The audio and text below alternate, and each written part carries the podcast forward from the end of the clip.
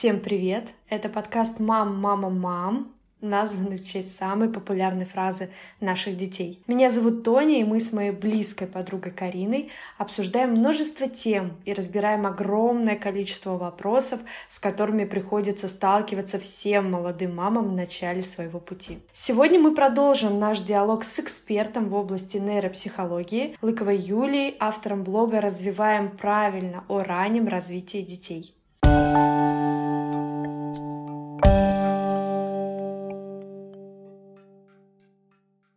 А теперь у меня к тебе такой вопрос. Вот представим, что нет у нас э, всех развивашек, а всех этих списков э, нейропсихологов. Как развивать ребенка в обычной среде? Легко и просто.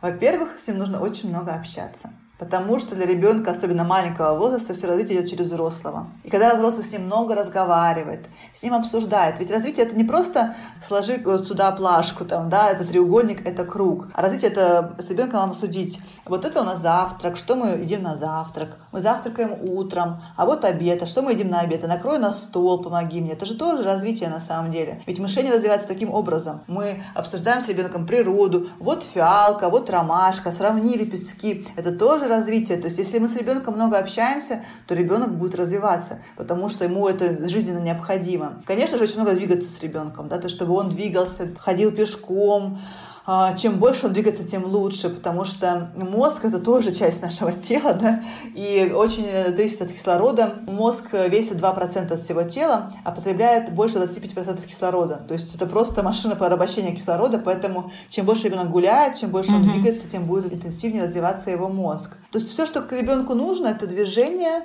это сенсорика, то, чтобы он много чего пробовал, чувствовал, нюхал, изучал, то есть чтобы он изучал реальные предметы. То есть хорошо пойти в супермаркет и ребенку показать, это огурец, это помидор, это патиссон, это тыква. И не на карточке это изучать, а в реальной жизни, чтобы э, вот эти вот нейронные цепочки были очень крепкими. А они будут крепкими тогда, когда ребенок все это реально почувствует, увидит, узнает, осознает. Важно ребенку мозг наполнить информацией, его правильно да, структурировать этот мозг. Это будет его развивать. Через быт, конечно же, ребенка развиваем. Подключаем его в быту. Помоги маме перебрать макароны. А поломай макароны вот так. А посоли суп. А давай сделаем тесто котлеты, а давай подметем. Это все огромное развитие мозга, потому что здесь развивается самоконтроль, воля ребенка, да, потому что это непросто. У нас так бывает зачастую, что дети в два года там знают э, алфавит и цифры, но не умеют одеваться, ходить на горшок, мыть руки э, и так далее. Это тоже такая важная, важная часть. И на самом деле, если вы будете этим заниматься, у вас не будет времени на раннее развитие. Потому что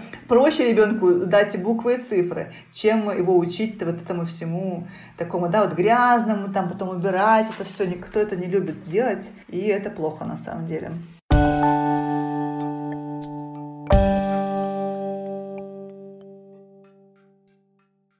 Юля, давай теперь поговорим про конкретный возраст. Давайте. От нуля до 12. Что важно в этом возрасте учесть в развитии ребенка своего? А, до года, да, получается? Да, до года. Угу. До года. А, вообще у ребенка, да, по возрастной психологии, а, до года это самая главная коммуникация с значимым взрослым, то есть с мамой в первую очередь. То есть угу. здесь лучшая развивашка для ребенка это лицо мамы. Да, чем больше мама с ним будет общаться, угу. а, вот эти потешки, песенки, массажики, да, вот этот разговор, так называемый бабиток, да, когда мы, ой, ты мой славный, сладенький мой хорошенький, вот твоя ручка, вот твоя ножка. Это будет самым-самым важным развитием для ребенка, потому что сейчас зачастую мы этот момент упускаем. Нам кажется, ну он же как бы маленький, что с ним разговаривать? Мы в телефонах, мы в планшетах, мы кормим ребенка с телефоном в руках, и уже отсюда идут речевые э, задержки у детей, потому что до года с ними очень мало а, прицельно коммуницировали. То есть очень-очень много с ним общаться, очень много общаться с ребенком. Также, конечно же, движение, да, потому что до года у ребенка формируется очень интенсивно Первый блок мозга, стволовые структуры, то есть подкорковые, глубинные структуры, которые вот у нас находятся в шее, там, да, ствол мозга. Это такая батарейка нашего мозга, которая будет отвечать за всю нейродинамику, за тонус э, ребенка. Потому что дети, у которых слабая нейродинамика, у них э, не хватает э, силы высить урок, вот они расплываются на парте. Это на самом деле большая проблема. Сейчас у многих детей именно проблемы вот с этой э, глубинными структурами мозга. И здесь очень важно ребенку много двигаться. То есть наша задача как можно раньше ребенка положить на пол. В три месяца, в четыре, ну, в четыре край. Вот это прям край в четыре месяца. Чтобы ребенок был на полу, чтобы он вовремя перевернулся, пополз, сел. Дать ему среду, дать ему открытые ящики, чтобы он было куда ему стремиться. И лучшая развивашка в этом возрасте – это бытовые предметы. Кастрюли, поварешки, коробки, пакеты, ну, да, конечно же, с мерой безопасности. Вот чем больше всего а, разнообразного ребенок пощупает, потрогает, оближет, конечно же, в этом возрасте, это будет лучшим для него развитием. То есть вот три столпа – это общение со взрослым, uh-huh коммуникация много, это движение, то есть да, создаем для ребенка среду для движения, не в кроватке, а именно на полу, чтобы была сцепка с полом, чтобы он вовремя заполз, это очень-очень важно для развития мозга ребенка, и бытовые предметы, то есть чтобы у него развивалась сенсорика, чтобы он пробовал, щупал, облизывал, мял, ломал, крушил, кидал, это все, все, все огромный пласт развития для ребенка. А, и как раз таки во всех этих трех моментах мы зачастую ребенка и упускаем. Потому что есть манежи, есть шезлонги, ходунки, мягкие стульчики для кормления, где классно ребенка посадить с ними заниматься развивашками, да, опять же, потому что а, это грязно, это нельзя. Вот и у нас уже именно отсюда с первого года могут пойти задержки развития, потому что мы не дали ребенку то, что ему нужно, к сожалению. Следующий возраст у нас от года до трех. Что тут важно учесть? А, от года до трех это возраст, опять же, по возрастной психологии, это предметно-манипулятивная деятельность э, в сотрудничестве со взрослым. Что это значит? Что ребенок осознает мир предметов, Угу. Да, он ими манипулирует. Он стучит этими двумя ложками не просто так. Ложка по кастрюле не просто так он стучит. Он не просто так это переворачивает, ломает кубики. Он а, так познает законы мира, законы физики, условно говоря. Свойства предметов. Да, свойства предметов, да, это предмет манипулятивная деятельность, то есть манипуляция угу. с предметами. И здесь очень важно, чтобы взрослый помогал, да, то есть чтобы он показывал, что делать с этим предметом. Посмотри, вот так попробуй, так, играл с ним, да, это а, очень-очень а, важный момент, чтобы именно была много коммуникации с ребенком. Просто мы зачастую тоже если упускаем. Вот он был ребенок, вот он ползал сам, что-то играл с какими-то коробками, все было замечательно, а теперь ему нужно наше внимание, потому что он перешел на новый этап развития. И здесь же вот э, до трех лет будет в приоритете сенсомоторное развитие, то есть движение. Мы зачастую до года понимаем, да, надо двигаться ребенку, чтобы он перевернулся, пополз вовремя. Мы там ходим на ЛФК, на массажи, фитбол покупаем. Ну, мы такие прошаренные мамы, мы все знаем, все делаем. А в год, ну все, он же пошел, давайте учить с ними там карточки, да, детьми. Все, пора. Но на самом деле моторно ребенок продолжает интенсивно развиваться. То есть ребенок в год и в два года это два разных ребенка. В год ребенок там еще неуклюжий, плохо ходит, либо вообще не ходит, да, это тоже норма развития. А в два года ребенок уже прыгает, бегает, поднимается по ступенькам без поддержки, карабкается, это совсем другое моторное развитие. А ведь чем больше ребенок двигается разнообразно, тем больше стимулов поступает в его головной мозг. И эта информация, она критично важна, потому что она про выживание.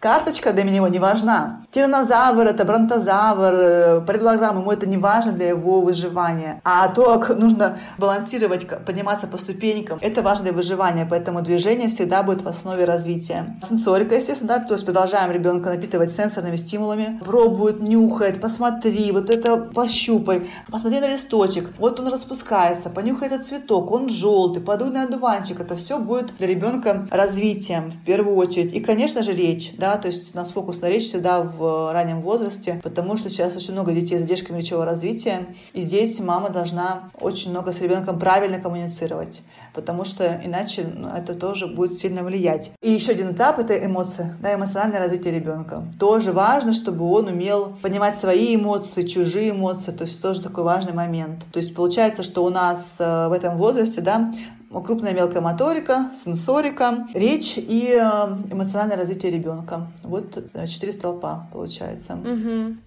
То есть э, правильно ли я поняла, что цвета, буквы, цифры это все нужно, это можно, в принципе, изучать, но в процессе взаимодействия с ребенком. А, буквы и цифры не нужно до 4 лет, нежелательно угу. совсем. Почему? Потому что ребенок э, развивается от э, наглядно-образного мышления к абстрактному, да, к логическому. Почему? А буква это абстракция. Что такое буква? Ну, это буква, это абстракция, да? Угу. Ребенку до трех лет нужно понять очень много предметов изучить мир, в принципе, что, зачем знать, что такое буква, если он не знает, что такое арбуз, условно говоря, да, зачем знать букву А. Ему лучше знать, что такое арбуз, дыня, море, солнце, вечер, ночь, да, э, вот это все ему гораздо важнее в этом возрасте. И когда он это все узнает, его мозг будет готов к абстракции, да, готов к буквам и цифрам. То есть мы можем с ребенком считать, 1, 2, 3, много-мало, большой-маленький, высокий-низкий, далеко-близко, горячий-холодный. Это все тоже про математику, это все тоже про это. Но просто через формирование сенсорных эталонов, но не через э, буквы и цифры. Цвета, да, цвета э, учим, ну не учим, даем ребенку в возрасте от полутора до трех лет, но в формате игры. Красная угу. машина, желтый одуванчик, зеленый цветочек. И в принципе ребенок нормотипичный, с э, нормальным развитием, он вполне эти цвета освоит и без э, сортировки.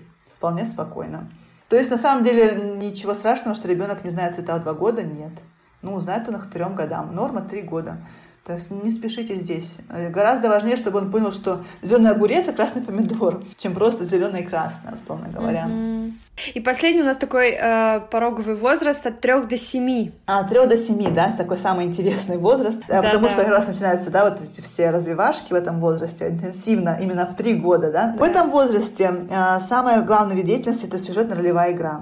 Ребенок должен очень много играть, очень много играть в доктора, во врача, дочки матери, а, грузовик, машинка поехала, я поехал к бабушке. Это все будет ребенка развивать. И важно, чтобы mm-hmm. ребенок играл здесь уже со сверстниками, потому что здесь уже наступает фаза социализации и без контроля взрослого. То есть два часа в день без контроля взрослого ребенок должен играть с детьми другими. Это самое важное. Потому что в игре ребенок очень проигрывает э, все социальные роли, развивает прекрасно свой мозг, мышление, творческие способности. Вот это прям вот то, что ребенок должен делать. Но проблема в том, что наши дети не играют сейчас почти. Даже в детских садах они не играют, потому что у них с утра английский, музыка, э, ментальная математика, а вечером там что-то еще.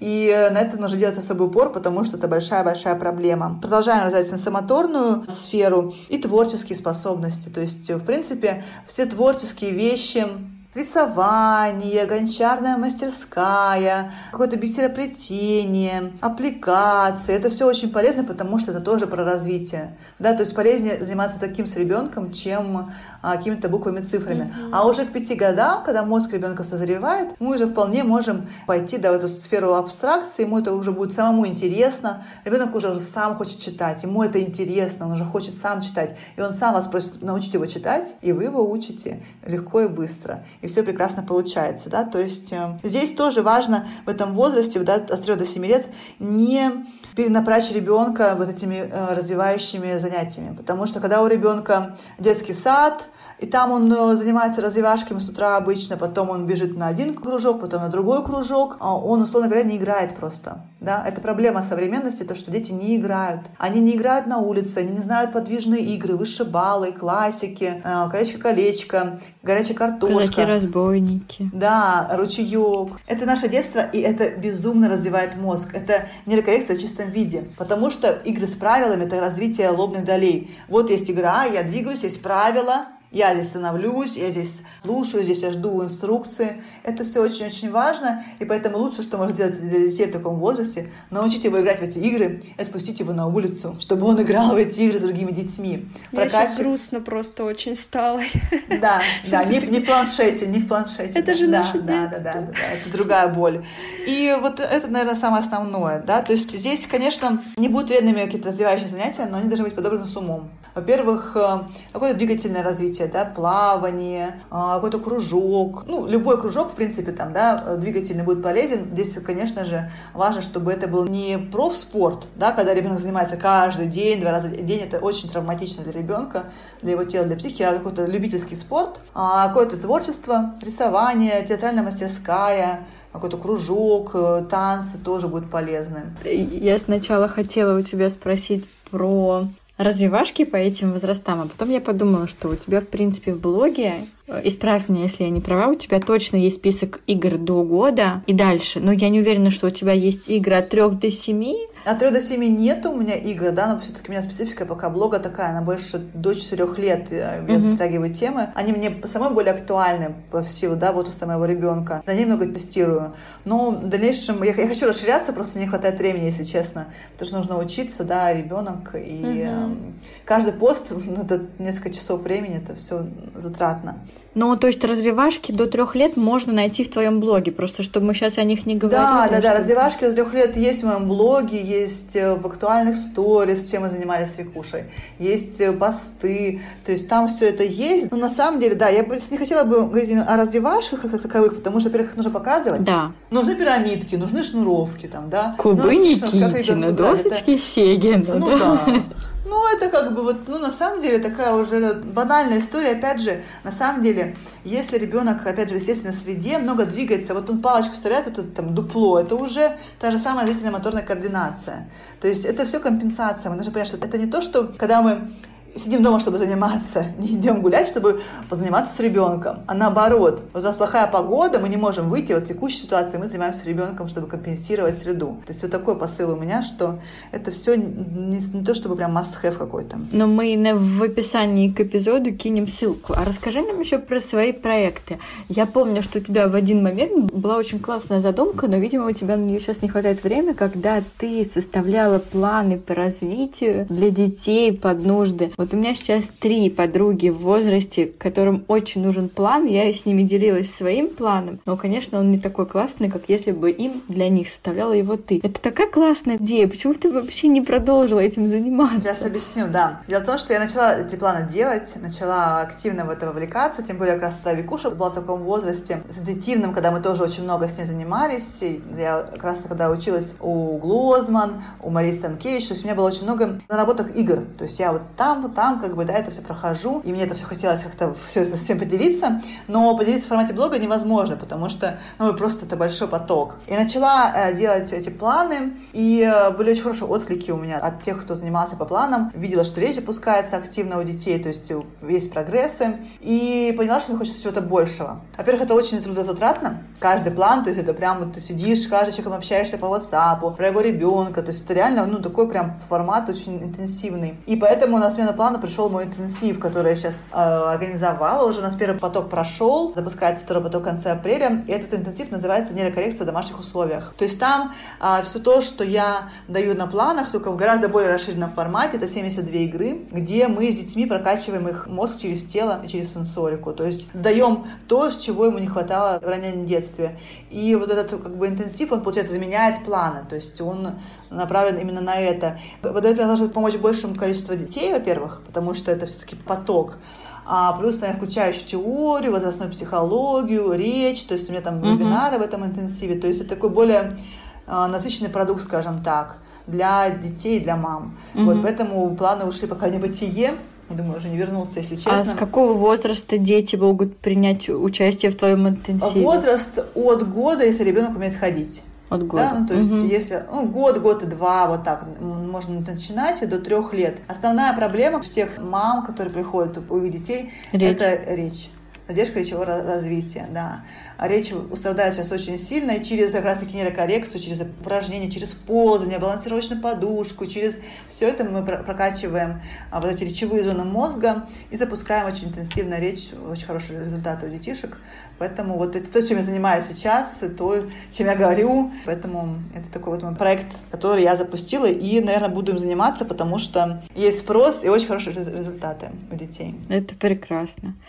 Юль, и вот у меня еще вопрос про нормы развития. Я хотела тебя спросить, стоит ли на них прям ориентироваться или все же все индивидуально? Ну, конечно же, нормы нужны. Да, здесь я вас не успокою, к сожалению. Я вас успокаивала время до этого, но сейчас, да, не успокою. Почему это важно?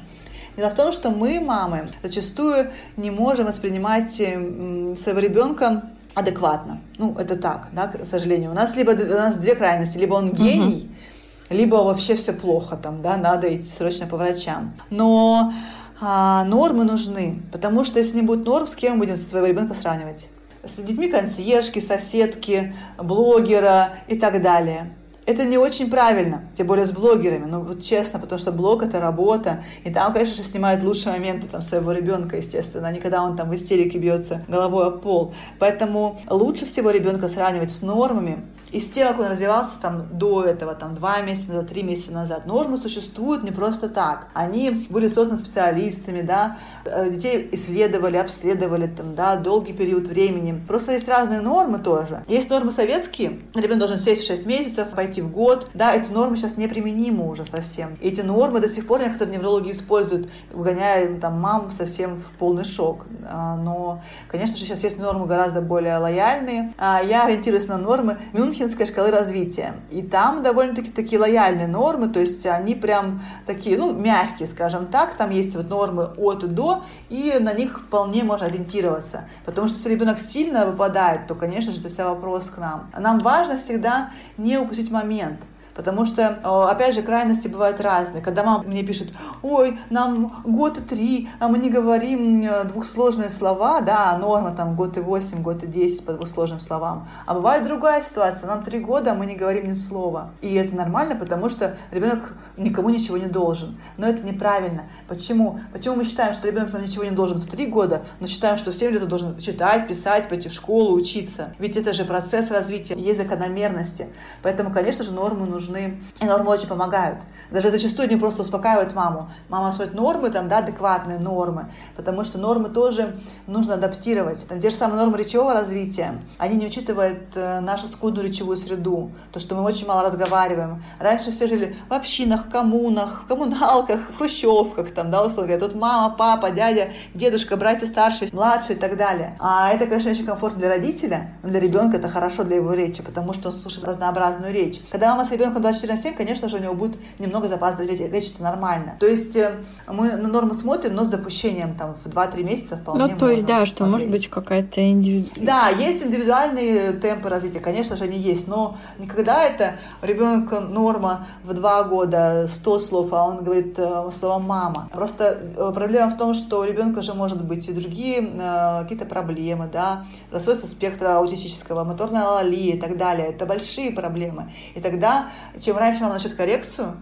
тем лучше будет результат, потому что мозг ребенка очень пластичен в раннем детстве. Чем он младше, тем мозг пластичнее. Именно поэтому лучше не тоже не витать в облаках здесь, да. И когда вы видите, что ребенок сильно запаздывает э, его сравнить с другими детьми на площадке, да, это, конечно, очень условно. Но не, не с одним каким-то ребенком выдающимся, там, ой, он говорит там Чуковского рассказывает год и пять, а с общей массой детей. Это все вопрос к себе вопрос, к неврологу как минимум логопеду. Ты сказала э, одну хорошую мысль, я очень часто ее применяю. Я стараюсь сравнивать своего ребенка с ним же самим конечно, в периоде. Конечно.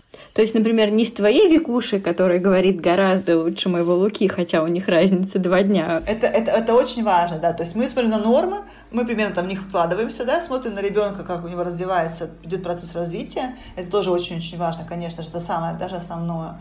Вот. И тогда мама будет спокойна. А получается, что мама просто не на что опираться сейчас во многом, потому что врачи говорят разное, да, специалисты разные. У нас сейчас нет какой-то единой даже базы данных у специалистов, да, нет никаких там исследований, сколько детей у нас с задержками речевого развития, никто не знает, угу. потому что мама не приходит к врачам. Они приходят в три года и говорят, вам уже поздно, что вы так поздно пришли. Поэтому здесь все-таки я за то, чтобы немножко лучше перебдеть, чем недобдеть. Чувствуете, что что-то не то? Ну, узнайте, сходите к специалистам, к неврологу, к остеопату. Потому mm-hmm. что, может быть, что-то вот, какой-то тонус ребенку мешает вовремя перевернуться, заползти, там, условно говоря, а это потом вредно речевое развитие в том числе.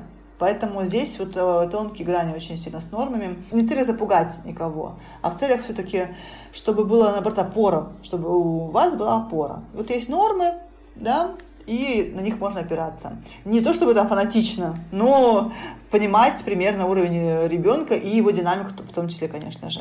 Если говорить еще про речь, то тут еще важно не упустить время, потому что я знаю, что люди, которые приходят после трех лет, они уже потеряли вот эти вот полгода, когда ребенок должен активно набирать словарный запас, и впредь ребенок будет немножко отставать от э, своих сверстников в плане речевого развития. Но даже если брать, допустим, ребенок в один день учит одно слово, да, и там за полгода он выучит 150 слов, ребенок, который эти слова не учил, он там... Про речь у Юли есть очень классный прямой эфир, который у нее сохранен в Инстаграме, да, Юля? Он у тебя сохранен. Я смотрела его. Да, он очень информативный. Если у вас есть вопросы по речи, можете его посмотреть. Он, правда, такой прям собрана вся информация.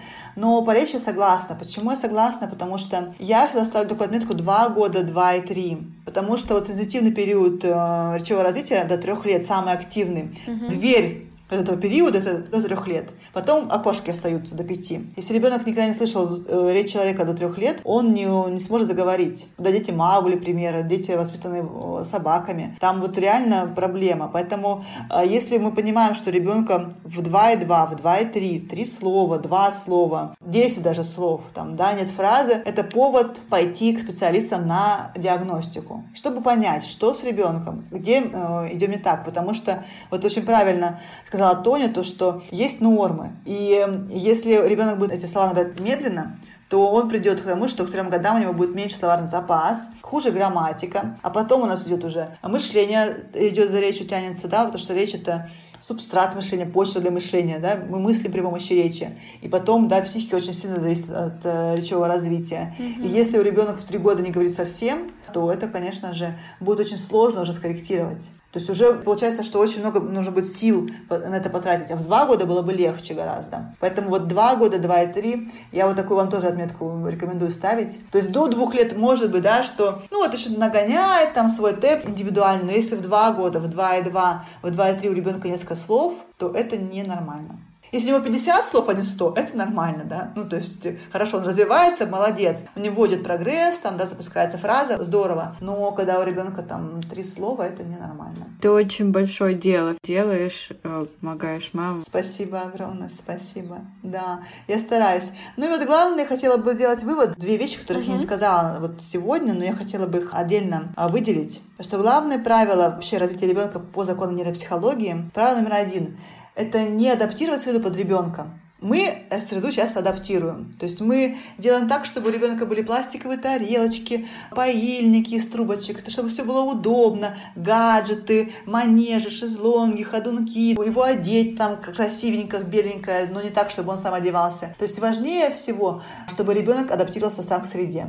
То есть чтобы ему было немножко сложно немножко uh-huh, сложно, uh-huh, да? да, это да. очень важно, да, то есть именно э, чтобы ребенок сам адаптировался к среде, потому что он к этому способен, мозг к этому готов. И очень еще важно, чтобы ребенок ленился, то есть, чтобы у ребенка было пространство, чтобы он поиграл сам, поиграл с минимум предметов на улице, там, с какой-то палкой, с какими-то камушками, что-то придумал сам. Мы зачастую хотим ребенка напичкать этими знаниями, информацией, там, занять его от и до. Здесь ты лепишь, тут ты рисуешь, тут ты а, буквы изучаешь, там мы пошли на, на кружок, тут у нас детский сад. Тоже, чтобы у ребенка было пространство полениться, чтобы развивалась его фантазия. Два очень важных пункта, которые я хотела бы отдельно выделить, э, чтобы о них не забывали, угу. потому что сейчас с этим у нас проблемы большие. Юля, спасибо тебе огромное за то, что в какой-то степени успокоила, дала надежду на светлое будущее. Нет, это было правда очень интересно. Мы тебе очень благодарны. Спасибо большое. Спасибо, Юль, что выделила время. Тоже благодарна, что меня позвали. Тоже было интересно во всем рассказать, потому что я пытаюсь это везде рассказывать. Мне кажется, что эту информацию нужно знать, вот, честно. Да, тем более в наше время, когда очень много информации отовсюду на тебя льется, очень важно поговорить и вот так напрямую задать вопросы и получить ответы на все какие-то твои страхи и сомнения в отношении развития ребенка. Поэтому спасибо тебе огромное за этот эфир. Спасибо вам. Мы будем ждать тебя в гостях гостях. Да, нам очень понравилось с тобой говорить. Спасибо огромное. Про тревогу, да, материнскую. Я стараюсь снять тревогу, потому что она тоже мешает детям развиваться. Да? Угу. Будьте более уверены в себе. Мы мамы, мы в диаде с ребенком до трех лет, мы его понимаем, мы чувствуем, мы знаем его. Поэтому здесь тоже чувствуйте свое сердце, я уверена, что это поможет.